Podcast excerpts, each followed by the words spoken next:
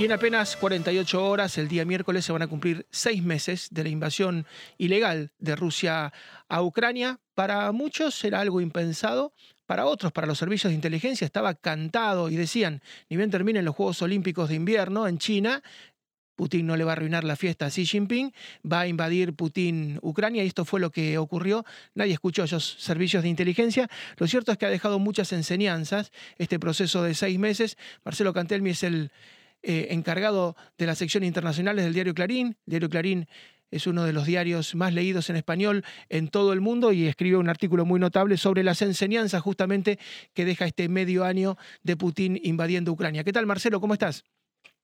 ¿Qué tal? Buen día, ¿cómo están?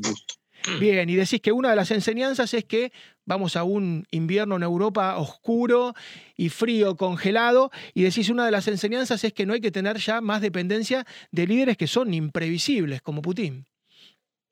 No, desde ya la, enfermedad, el coronavirus y la guerra lo que están enseñando no es que termina la globalización, como, oh, perdón, que, termina la globalización, como algunos eh, analistas sostienen, sino que lo que está ocurriendo es que se está revisando algunas de las cuestiones. Por ejemplo, es muy difícil que en adelante haya eh, farmacéuticas en China. Recordemos que cuando arranca la enfermedad casi todos los insumos que deben haber llegado a las bases en Europa de estas empresas de Estados Unidos y luego también desde ya se está terminando en adelante, y esto es muy claro y muy grave para Rusia, la dependencia europea del gas que, produce el Kremlin.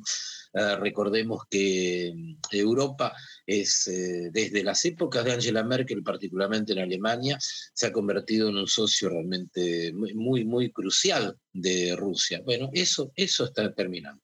Así es, eran cientos de millones de euros por día que le mandaban a Moscú. Fíjate esto que está ocurriendo, decime si lo imaginaste, vos que tenés una amplia experiencia, que has viajado, que has estado en plena de guerras, si imaginabas que seis meses después, esto es Kiev, en las calles de la capital ucraniana ibas a ver los tanques rusos que secuestraron las tropas de Volodymyr Zelensky y va la gente a verlos y a sacarse fotos.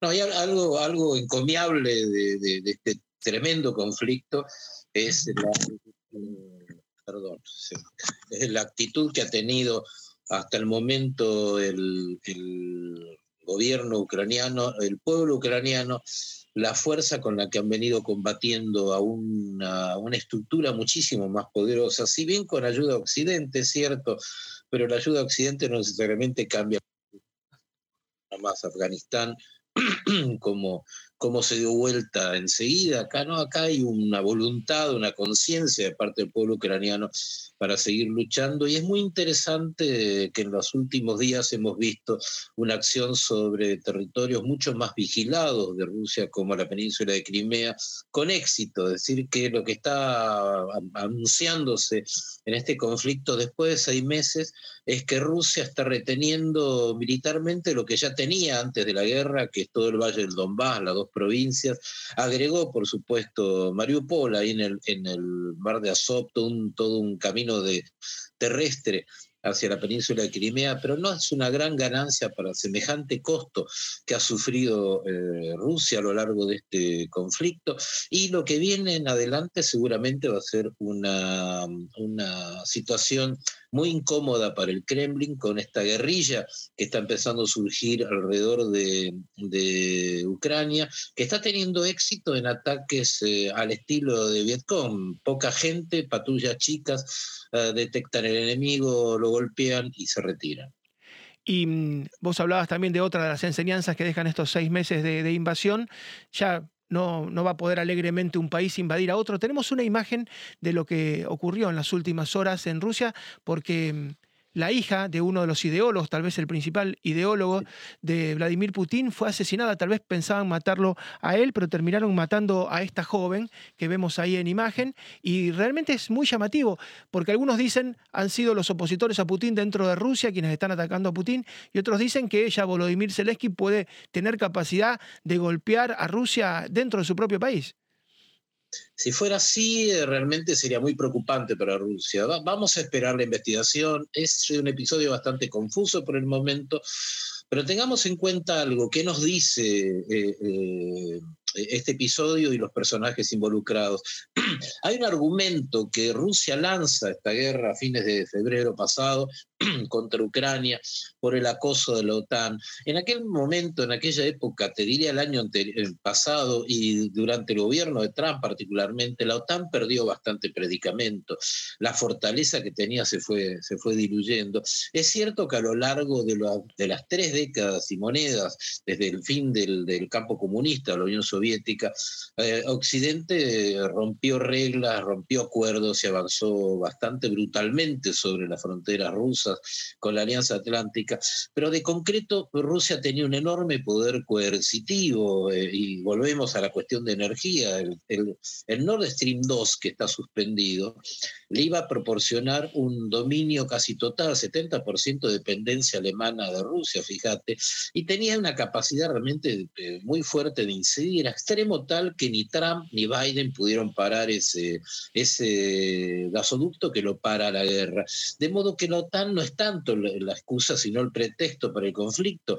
La razón está en gran parte de lo que decía este caballero, eh, cuya hija acaba de ser asesinada, que es un viejo luchador de una convicción muy nacionalista en Rusia, que la ha tomado Putin de una manera muy clara en el discurso del 24 de febrero, antes del ataque a Ucrania. Él plantea muchas ideas de este hombre en sentido de de, que Ucrania no tiene derecho a existir, que, que hay todo una, una, un universo en el cual Rusia tiene que tener, tener el mismo predicamento que tenía durante la Unión Soviética. Hay un complejo de inferioridad ahí que lo planteó el propio Putin en el aniversario del nacimiento de Pedro el Grande en junio pasado, donde él sostuvo que en realidad eh, Pedro el Grande cuando toma lo que es hoy San Petersburgo de Suecia a lo largo de la guerra de 22 años que sostuvo en aquel momento, lo que hizo fue recuperar territorios para Rusia que eran de Rusia, y él sigue el mismo ejemplo, él se pone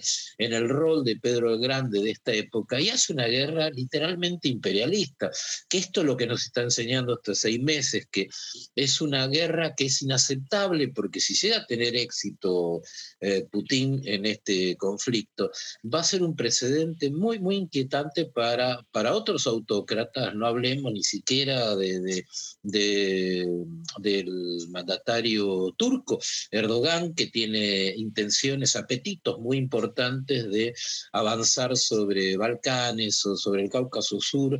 Detrás de su idea parecía la de Putin de resucitar el imperio otomano, ¿no? así como Putin quiere resucitar el imperio zarista.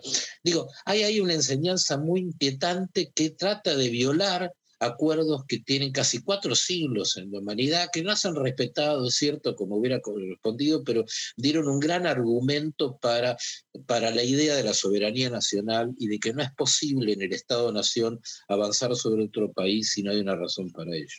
Y la, la última, Marcelo, se vienen horas muy importantes, no solamente se cumplen los seis meses, sino es el día de la independencia de Ucrania y Volodymyr Zelensky está pensando que va a sufrir un ataque muy fuerte justamente para eh, empañar ese festejo. Vos en algún momento has estado en lugares muy, muy calientes. ¿Pensaste o pensás que en algún momento pueda haber en una localidad que no sea Kiev, más chiquita, una pequeña bomba nuclear, una ojiva nuclear, como para decir, bueno, eh, nos está yendo mal, pateamos el tablero? Esto está, siempre sobre la...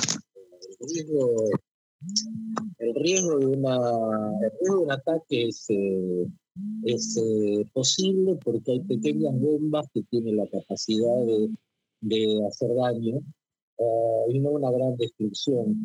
Pero hay que tener en cuenta algo. Eh, hay una discusión que estamos procesando poco. ¿Qué está pasando dentro de Rusia después de seis meses de esta guerra?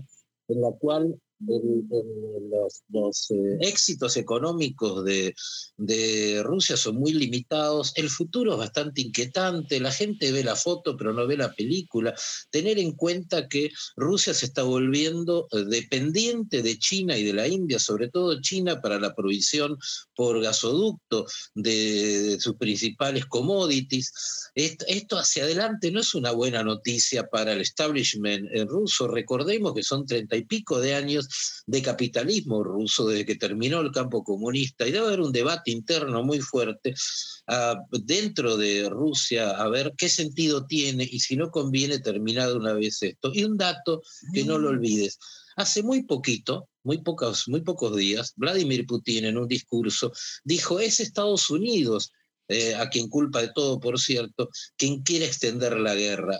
De hecho, la frase indica que Rusia es la que no quiere extender la guerra y ciertamente el largo plazo, el mediano plazo, van en contra de Rusia porque su situación económica, que hoy está en la foto más o menos a salvo, hacia adelante va, va, va, va a ser mucho más grave porque pierde toda la clientela europea, queda muy aislado y prácticamente todo lo que son las sanciones aplicadas por Occidente van a golpear de una manera neta en la de este año y sobre todo el año que viene. Marcelo, un gran abrazo, como siempre, gran artículo el del fin de semana, felicitaciones y gracias por, por tu tiempo y por la claridad y los conceptos. Muchísimas gracias. Marcelo Cantelmi es quien tiene a su cargo la sección internacionales del diario Clarín. Vamos a volver en un minuto nada más para seguir hablando de Estados Unidos, particularmente la situación económica y de lo que pasa también en toda Latinoamérica. Un minuto nada más.